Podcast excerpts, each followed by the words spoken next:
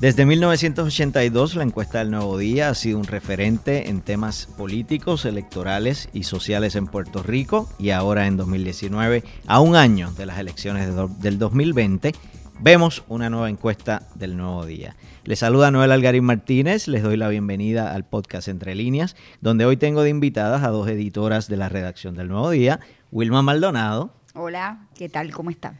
Y Rebeca Banucci. Saludos. Wilma estuvo la semana pasada con nosotros, hicimos un episodio en que estuvimos hablando del periodismo investigativo que se hace en Nuevo Día, concretamente lo que está pasando en el Capitolio. Y hoy hablamos de la encuesta eh, que está eh, publicándose en este momento, comenzó el martes 5 de noviembre, justo un año de lo que serán las próximas elecciones y que continuará por estos próximos días. Vamos a comenzar les pregunto, ustedes han estado trabajando en, la recolección de esta narrativa, de lo que han sido los textos que han acompañado los resultados de la encuesta, que la hizo una firma independiente que se llama The Research Office.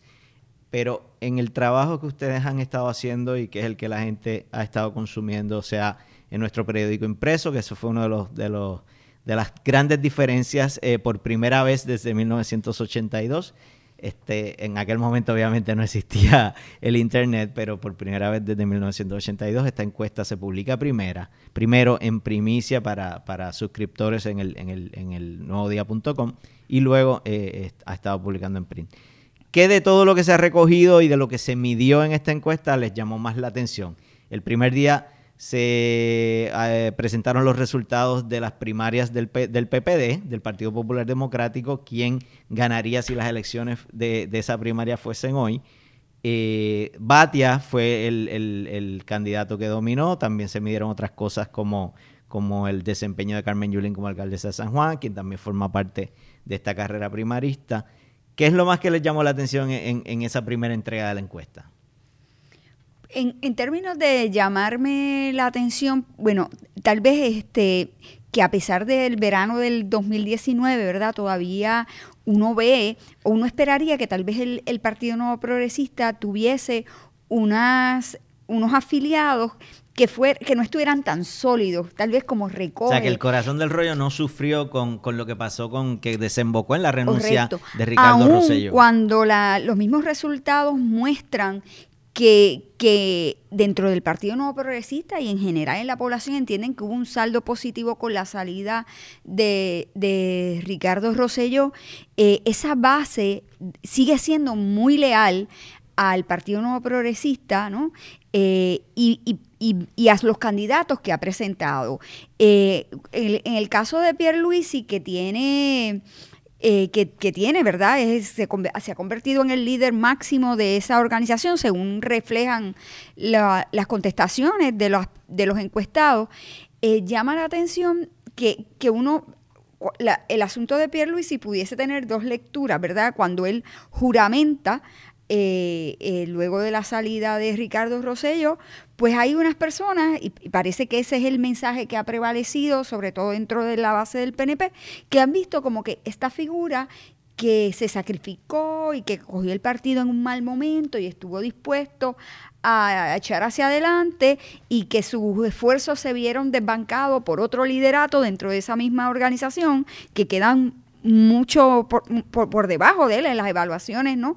de, de los mismos nuevos progresistas, pero a la misma vez hay otra lectura, es, es, la, la, figura que a sabiendas de que la constitución no iba a permitir eso, tomó el poder o lo usurpó, como algunos mencionaban. Y pareciera que la, esa primera lectura ha prevalecido más en el sentir del público, por lo menos de los encuestados, eh, que la otra. por lo menos me parece para, a mí, para, para aportar un poco de contexto, Wilma, y, darle el, cuadro completo a la gente que nos está escuchando, ¿te refieres concretamente a la medición de si, la, si en el PNP, el Partido Nuevo Progresista, hubiese unas primarias? Eh, quién encabezaría esta primaria o quién ganaría esta primaria. El resultado que arrojó la encuesta a un año, a menos de un año, porque las primarias son el verano que viene, es que Pedro Pierluisi contaría con un 45% de los votos en esa primaria, seguido de Jennifer González con un 35% y el otro candidato que ha anunciado públicamente que estaría dispuesto a correr a la gobernación o buscar esa candidatura por el PNP, que es el doctor Iván González Cancel, que eh, obtuvo un 6%. Obviamente, cuando se hizo la encuesta, Jennifer todavía no había dicho que iba a buscar revalidar en, el puesto de comisionada residente, así que esa es la razón por la que aparece en, esta medición. Así que ahí, ahí tienen el cuadro completo, eh, como bien dice Wilma, Pedro Pierluisi se muestra firme pese a las acciones que pasaron luego de la salida de Rosselló del puesto de gobernador, eh, eh, renuncia tras todo el escándalo eh, y consecuentes protestas que hubo, etcétera. Yo creo que esta, que esta encuesta tiene unos aspectos bien interesantes. Obviamente ya un año de las elecciones eso es un elemento importante porque ya se van afinando las carreras, ya están los aspirantes eh, definiendo a qué puestos quieren o, o quienes van a desistir de esa contienda. Y yo creo que, que esta encuesta a ellos también les sirve un poco de barómetro para ellos tomar decisión y así lo han expresado. Por ejemplo, ayer algunos de los aspirantes, eh, como Roberto Prats, mencionó eso, que, que, esto les sirve de una herramienta para, para ver y repensar su estrategia política. Eh, eso por un lado, pero también, o sea, en el caso del PPD es interesante que hay una contienda por primera vez, una primaria a la gobernación, que eso de por sí con muchos candidatos. Cinco candidatos. Que, que todos son muy diversos entre sí, con estrategias muy distintas hasta el momento en, en, su campaña. Así que de por sí también eso es un aspecto que a mí me llama la atención y obviamente, como mencionó Wilma al principio, el verano del 2019. Y es un elemento que trae una complejidad también, porque por ejemplo hay unos nuevos personajes como Pierre Luisi, que no se midieron en mayo, y Wanda Vázquez, que nadie la veía en el panorama en mayo pasado. Y se tuvo, obviamente, que medir también el nivel de aprobación sobre su figura, porque pues es la gobernadora. Así que hay unos nuevos jugadores. Digo que complica un poco el asunto porque hay eh, datos que no se pueden comparar con relación a mayo, que es la última encuesta que realizaba el periódico, eh, por, eso mismo, porque no estaban esos personajes, así que no, no hay una comparativa. Pero sí le añaden mucho, mucho valor, yo pienso, a, esta medición. Es bien interesante lo que trae Rebeca, porque la medición de mayo a la de hoy los cambió el panorama tanto para el Partido Popular como para el PNP. O sea, eh, eh, Los dos principales actores en aquel momento, Rosselló como gobernador y Bernier, quien salía nombrado por las personas que se encuestaban, ya no están. Ya no están en el panorama. Y, no han pasado ni cinco o seis meses, ¿no? Y, y, eso es lo importante, que la gente que está escuchando este podcast entienda que esto es un retrato de un momento. Y este momento que, está esta encuesta es, se hizo entre el 23 y el 27 de octubre. Imagínate lo cambiante que pueden ser las cosas que, vimos como en, como en un par de meses cambiaron los personajes y hoy amanecemos con el arresto del senador Abel Nazario. Obviamente eso va a tener algún significado, eso va a tener alguna incidencia, alguna influencia en el elector que no se midió eh, en la encuesta en octubre, pero que lo vamos a ver reflejado en posiblemente en unas encuestas posteriores, porque caramba, ya han sido unos cuantos arrestos dentro del liderato del Partido Nuevo Progresista, representantes que han tenido que salir en medio de investigaciones, ahora el senador arrestado por segunda ocasión y con un liderato que no, no ha hecho nada para sacar a esas personas, eh, porque el senador estaba allí. El senador estaba allí a pesar de una. Luego de su segundo arresto federal es que el presidente del Senado, Tomás Rivera Chávez, entonces le pide públicamente que renuncie a su escaño, imagínate. Y todas esas cosas tienen, obviamente, que tener alguna influencia en cómo el elector de aquí a, las elecciones va. Pero Wilma, igual es interesante, comenzaste hablando de que una de las cosas que te llamó la atención o te sorprendió es lo sólida que aparenta estar el corazón del rollo del Partido Nuevo, Progresista.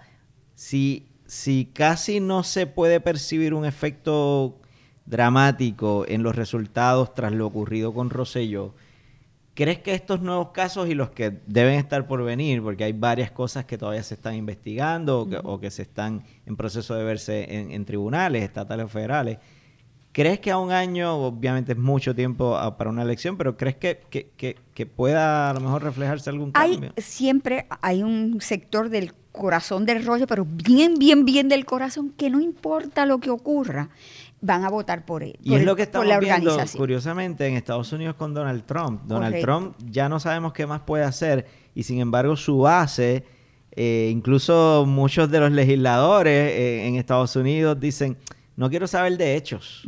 Yo lo respaldo ciegamente casi. O sea. y, lo, y lo hacen en el caso del Partido No Progresista, bueno, por, pues porque han pertenecido a esa organización toda la vida y porque es un, una organización, digamos, plebiscitaria, por llamarle así. O sea, ellos están votando además por la estabilidad. ideal. Es por un ideal y entonces ellos piensan que cuando están, igual ocurre con un sector del partido, del PIB, del Partido Independiente Puertorriqueño, siempre van a votar por ellos porque entienden que su voto más que a la organización es o por la estadidad o por la independencia. Así que yo creo que eh, en ese grupo estos arrestos no va a tener mayor consecuencia, pero pienso que sí hay un grupo que se sale de eso, que aun cuando sean novoprogresistas y sean estadistas, eh, se avergüenzan, ¿no? De que estas cosas estén ocurriendo y tal vez la poca acción eh, ejercida por, por ese liderato. Claro, o sea, obviamente es un retrato de que el Partido Nuevo Progresista es un partido ideológico más que todo y que no importa qué figura presenten, hay una base sólida que va a apoyar eso porque piensan, ¿verdad?, que es la, la herramienta para acceder a o buscar la estadidad y promoverla. Pero sí vale la pena destacar que en esta ocasión se midió también el sentir hacia los partidos políticos y un 52% dijo sentir, eh, tener un sentir más desfavorable hacia los partidos políticos, específicamente el PNP y el PPD. O sea que se mide ahora, obviamente, luego de la ebullición del verano del 2019, en el que eh, para muchos, incluyendo también la base del PNP, hubo una decepción muy grande de sus líderes. Así que sí refleja la encuesta un desgaste en cuanto a las instituciones políticas.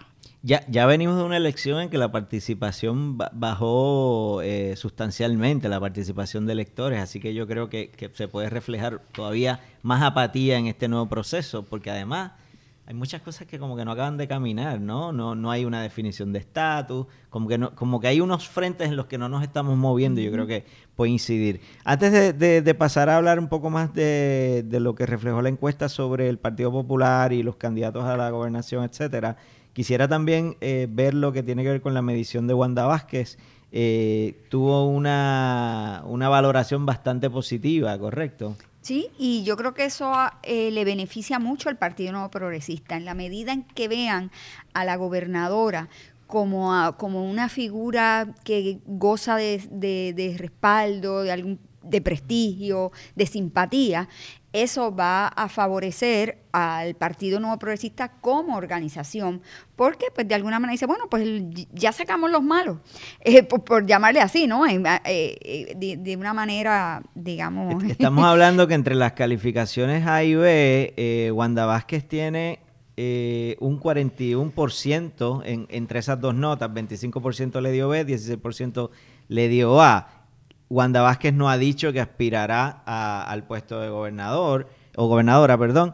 Eh, y curiosamente hoy también ocurre algo. La última persona que quedaba en el gabinete de la actual administración que participó del chat de Telegram, Anthony Maceira, renunció o, fue sacado de su puesto. Así que Wanda Vázquez de alguna manera también lento pero seguro ha ido también apartando eh, esa gente. Ya también pasó eh, en semanas recientes con Ricardo Gerandi, que era otro de los que quedaba. O sea que yo creo que también eso, le ayuda. Eso es importante y, y pienso, ¿verdad? Por ejemplo, si ella logra proyectar que ella actúa versus los otros, digamos, ella le pidió la renuncia a la secretaria del Departamento de Recursos Naturales hoy mismo estamos leyendo que eh, tanto el presidente de la Cámara como el del Senado están dándole un respaldo al superintendente del Capitolio, que es a la persona que directamente vinculan como, la, como el que está ejerciendo las influencias contra la secretaria. La gobernadora se proyecta como la persona que actúa. Si con el mismo chat también de Telegram hay finalmente una presentación de cargo o un informe serio en el que diga, bueno, aquí no hay eh, comisión de delitos, pero que la gente vea que fue una investigación bien hecha, bien. Todo eso va a obrar eh, a favor de la gobernadora y por ende del Partido Nuevo Progresista. Aún habiendo controversia sobre en torno a la figura de la gobernadora, porque la encuesta se realiza casi en medio de la, controversia sobre el, contrato de la hija con el gobierno. O sea que ni siquiera esos escándalos que se que trascendieron casi en, el tiempo en el que se encuestó. Que fue en las fechas de... 23 al 27. De octubre. De octubre. Eh, ni siquiera esos asuntos parecen haber lacerado demasiado la imagen, pero también, y cabe destacar, pues como mencionábamos, Ricardo Rosselló se fue en un momento con una, un nivel de desaprobación inmenso.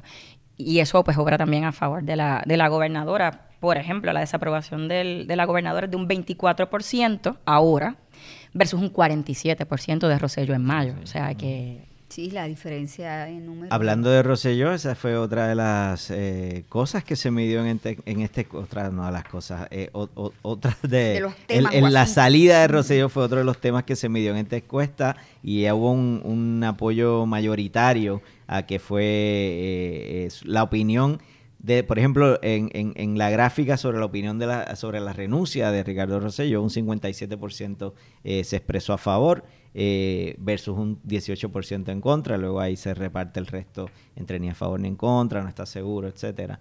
Eh, en el efecto que tuvo en el país la renuncia de Ricardo Rosselló, un 57%, se repite ahí el por ciento, dice que el efecto fue bueno. Así que eh, queda como que bastante claro que, que Rosselló queda fuera del panorama, aunque en política estos seres vuelven y reaparecen luego, sea por legislador o de otra manera, así que estará, habrá que estar pendiente. De hecho, y de esa, de esa medición llama la atención eso, que todo el mundo hay un consenso sobre el saldo positivo de su salida y que debía renunciar, sin embargo no hay consenso con relación al costo político que esto pueda tener para el Partido Nuevo Progresista en las próximas elecciones. Obviamente la base Nuevo Progresista rechaza que pueda tener algún, algún efecto eh, perjudicial para cualquier campaña de ellos, sin embargo la percepción general no está tan clara en eso. Bueno, ya hablamos de que Pedro Pierluisi eh, salió bastante limpio de, de, esos poquitos días, menos de una semana que estuvo como gobernador, que eh, eh, fue retado ante el Tribunal Supremo y, determinó que no había sido constitucional la manera en que llegó al poder. Entonces ahí es que hereda la gobernación, queda en, por la línea de sucesión Wanda Vázquez como gobernadora. Jennifer también se comienza a ver un desgaste en la figura de Jennifer González, la comisionada residente todos recordamos aquella rueda de prensa en, en la cama, en el, en el Capitolio, eh, que estuvo flanqueada junto a todos los líderes de, la colectividad. Entiéndase en aquel momento Tomás Rivera Chat, presidente del Senado, Johnny Méndez, muchos de los principales legisladores de, mayoría. Eh, también había alcaldes. Y ese evento parece haber tenido un efecto también muy negativo en la figura de Jennifer, porque eh, en aquel momento era casi se percibía que ella era la, que iba a ser la gobernadora. Y sin embargo la historia nos demostró que no. Así es, eso es para que veas que en política cualquier error cuesta mucho y ciertamente ella ha sido una de las favoritas. Eh, o sea, desde las elecciones pasadas, eh, ella se proyectaba, ¿verdad?, como una gran líder. Obviamente sigue teniendo una posición importante de liderato dentro de, la En, en términos de influencia, por ejemplo, está igualada con un 28% con Pedro Pierluisi dentro del PNP. Sin embargo, en quién es, eh, se considera el líder máximo del PNP actualmente, Pierluisi tiene un 30%, Rivera Chats la supera con un 25% y Jennifer tiene un 18%. Pero de Rivera Chats es de esperar porque es el presidente del partido, así que lo lógico sería que cuando tú pregunte quién es el líder del partido, sería él, porque él es el, presidente y ni siquiera él logra proyectarse como el, líder máximo de, de, esa organización, a pesar de que la preside. En, el asunto de Jennifer, eh, de la comisionada residente, la, no solo es que que, ya se convirtió en la segunda dentro de las candidatas favoritas, también sus niveles de aprobación y desaprobación, aunque no, son malos, pero están casi empatados. O sea, un 33 piensa la aprueba, un 30 la desaprueba. Así que también hay un nivel bastante alto de, de su trabajo como comisionada residente que se rechaza. Puede ser sus lealtades tal vez con Trump puede ser otra, el, asunto de que no ha llegado realmente los fondos que deberían haber llegado aquí todavía, puede ser un, varias un de asuntos, claro. claro, pero que están ligados directamente a su gestión en Washington. Exacto. Eh, Rebeca, en el caso de la medición de las primarias para, para la candidatura a la gobernación por el Partido Popular Democrático, ¿qué lectura puedes hacer a priori, sobre todo eh, viendo los números que sacó Eduardo Batia, el senador Eduardo Batia, quien fue que domina en la encuesta eh, con un 39%, eh, ¿esperabas números así tan altos en el caso de Batia eh, per se? Pues es curioso porque obviamente esa contienda había mucha incertidumbre con relación a esa contienda por, por la salida de Bernier. ¿Quién iba a sumar esos votos? ¿Quién iba a acumular más entre los otros candidatos?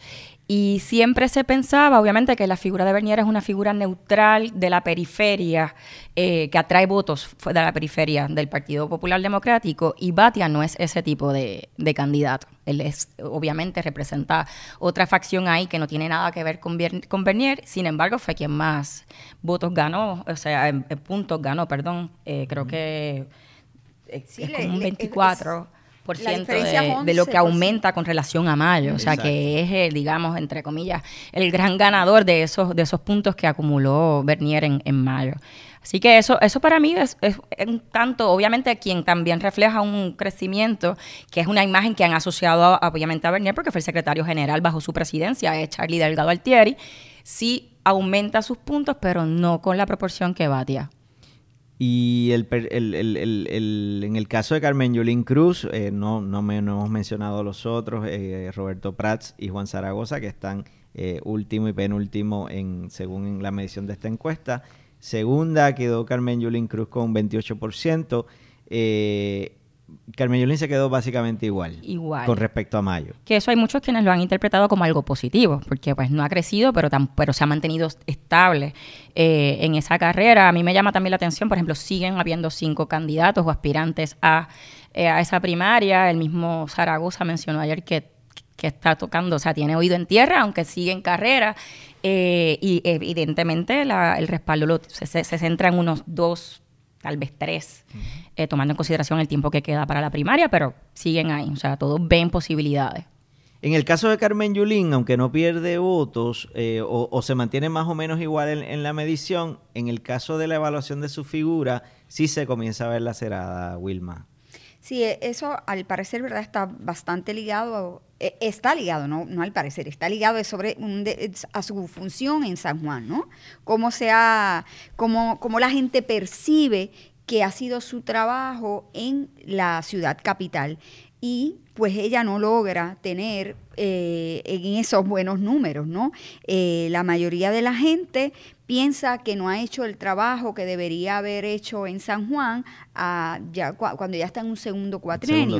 Eh, importante sí señalar que aquí no hay una sobremuestra de, o submuestra de, de San Juan, eh, es decir, que esta es la opinión De de, todo el toda la gente. Y, y ahí pues, eh, pues hay que tomar eso en consideración. Claro, Es- es, es prácticamente imposible que en Salinas puedan saber cómo se recoge la basura en San Juan, si lo hacen bien, si lo hacen mal, por poner un ejemplo. Así que eh, eso hay que verlo desde ese contexto. Pero obviamente, como ella, ella es una precandidata a la gobernación, esa percepción es importantísima para ella. No importa si que, que esté haciendo las cosas bien, si en Salinas creen que, que no está recogiendo la basura, pues simplemente le va, le- no, no, no, no luce bien para su proyección hacia las primarias. Sí. Vale la pena destacar que en el caso de la alcaldesa eh, también ese desgaste se percibe entre los no afiliados, que es un grupo en el que ella siempre ha tenido mucha aceptación y que ha sido determinante en sus dos contiendas para la alcaldía de San Juan.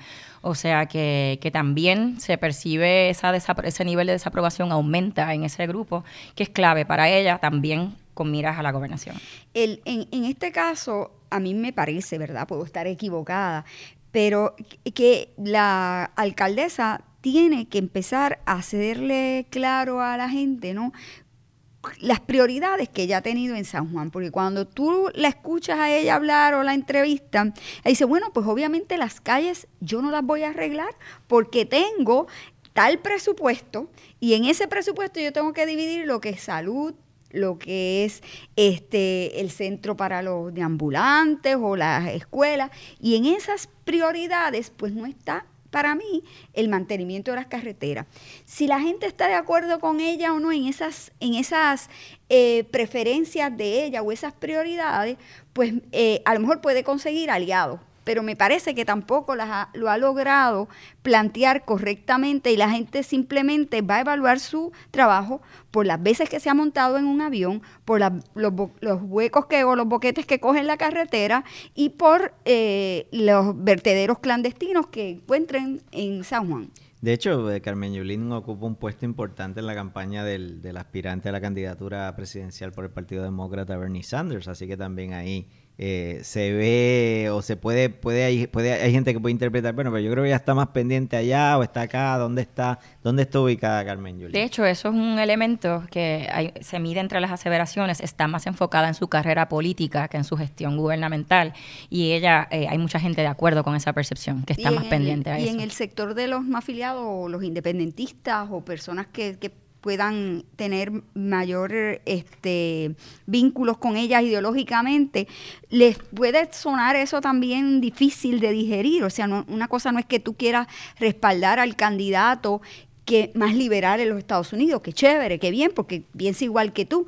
El, el asunto es que tú creas que, que, como puertorriqueña, que tú, juegas algún papel en esa campaña electoral en el sentido de que Puerto Rico los puertorriqueños no votan o porque te sientas parte de un partido que es extranjero para los independentistas. Entonces, a lo mejor, digo, estamos aquí especulando, pero a lo mejor todas esas cosas pueden, pueden influir en, en esa percepción de ella. Bueno, Rebeca Wilma, con esta publicación de la encuesta a un año de las elecciones, el nuevo día prácticamente da el puntapié a lo que será la cobertura de todo este periodo de un año que habrá primarias y luego culminando con el proceso electoral eh, de país el, 5 de noviembre del año próximo.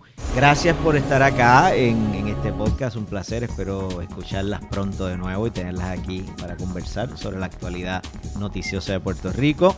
Soy Noel Algarín Martínez y me despido del podcast Entre Líneas.